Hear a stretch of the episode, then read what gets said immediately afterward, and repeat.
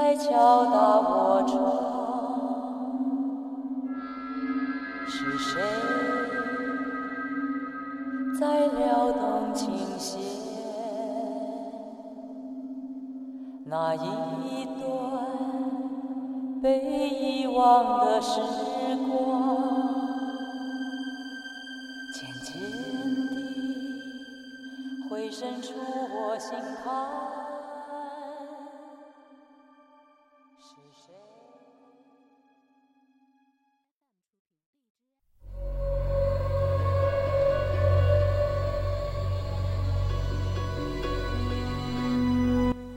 下面这个故事，是我大学的时候遇见的一件事儿。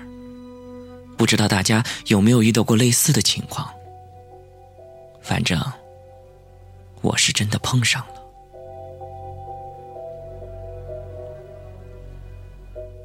我清楚的记得，那是十二月的一个周三，我和宿舍里的一干人等浩浩荡荡的往自动化系的教学楼走去，因为。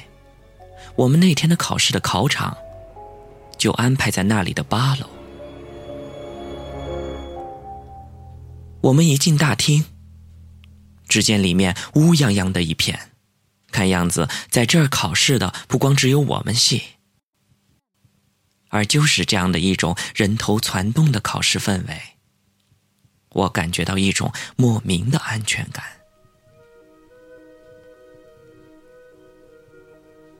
找到了教室，然后就是顺着黑板上的编号找到了我的座位。一切准备就绪。我一看时间，离开考居然还有三十多分钟，我便开始后悔，为啥我要来的那么早？那么那么长的时间，我究竟该干点什么呢？于是，我就开始在教室里闲逛。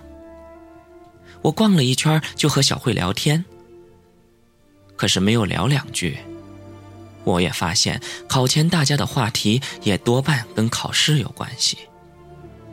所以，我指望着这个来放松，应该是没戏了。这时，小慧说她要去厕所，我就说我也想去。可是到了厕所。我也感觉，我好像没啥水可放，大概就是因为紧张吧。而这时，我听见了有冲水的声音。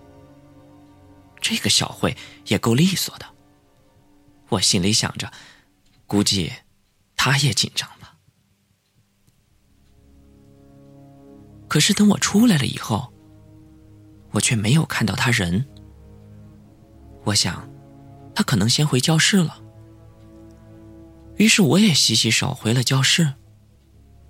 在教室的门口，我往里一张望，嗨，可不嘛，他正坐在那看书呢。这家伙还真能抓时间。那天的小慧穿了件白色的短款羽绒服，而且班里只有她一个人穿了白衣服。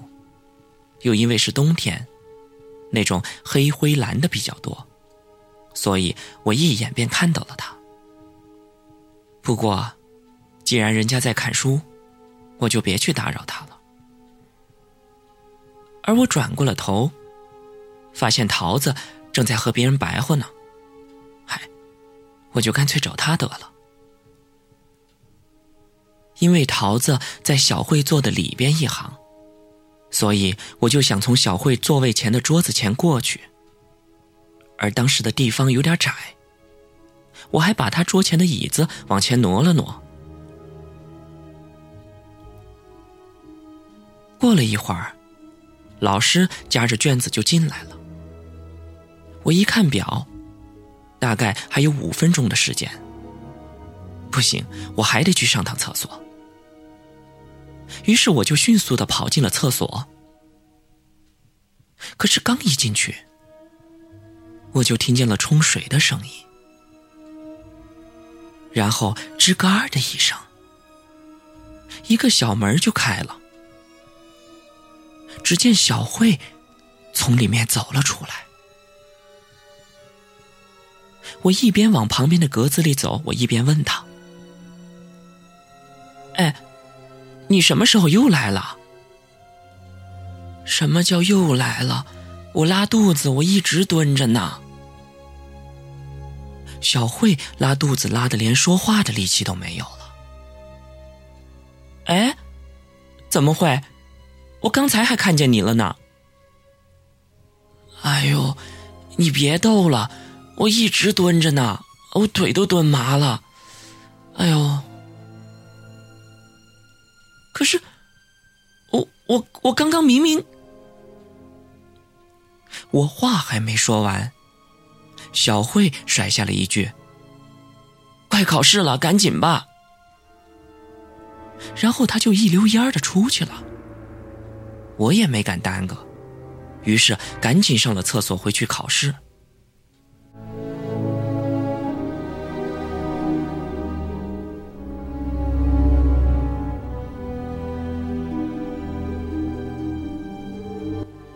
过了一个半小时，考试结束了。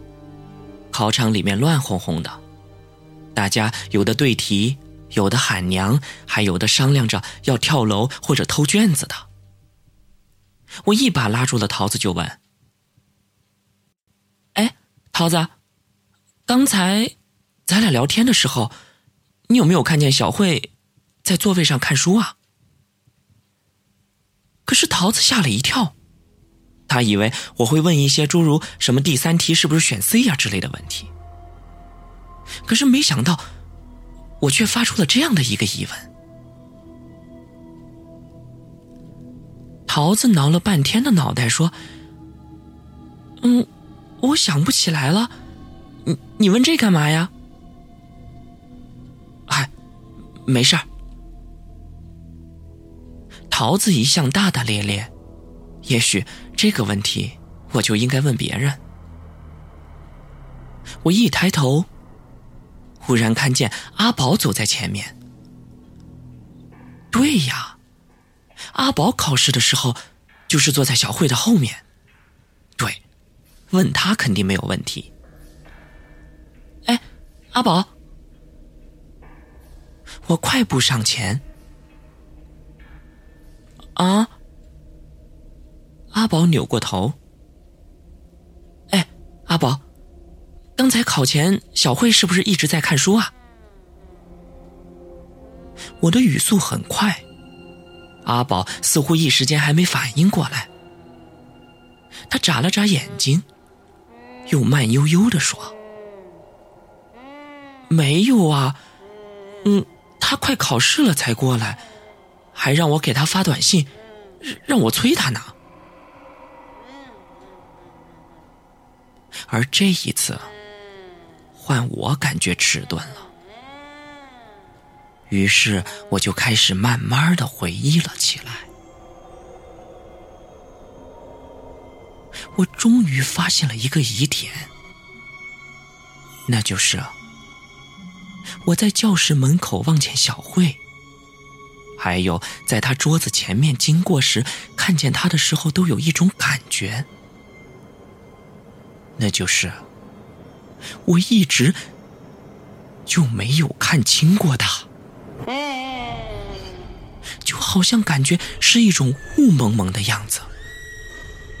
可是之前我就是觉得好像哪里别扭的，但是可能因为我考前紧张，所以没有察觉到。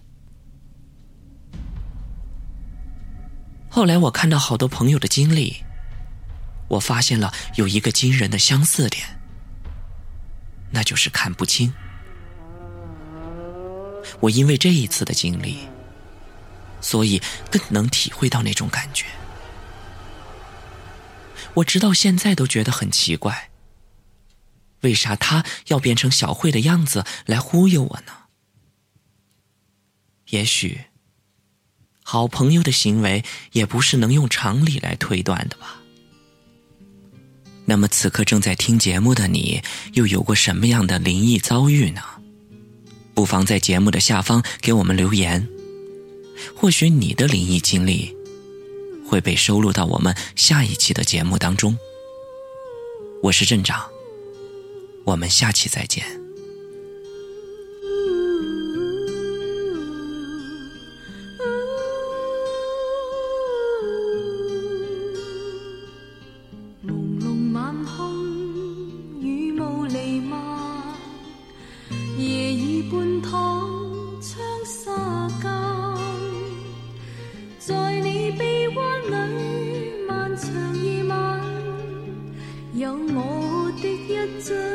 笑颜，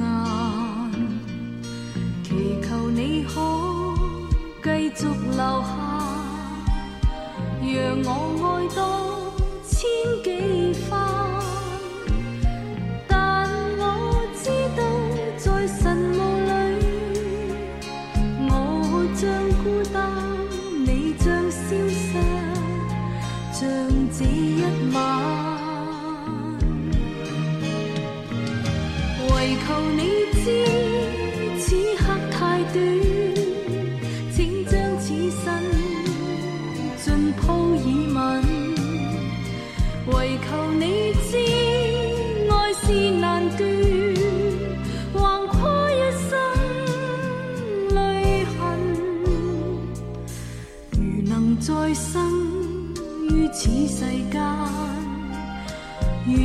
不需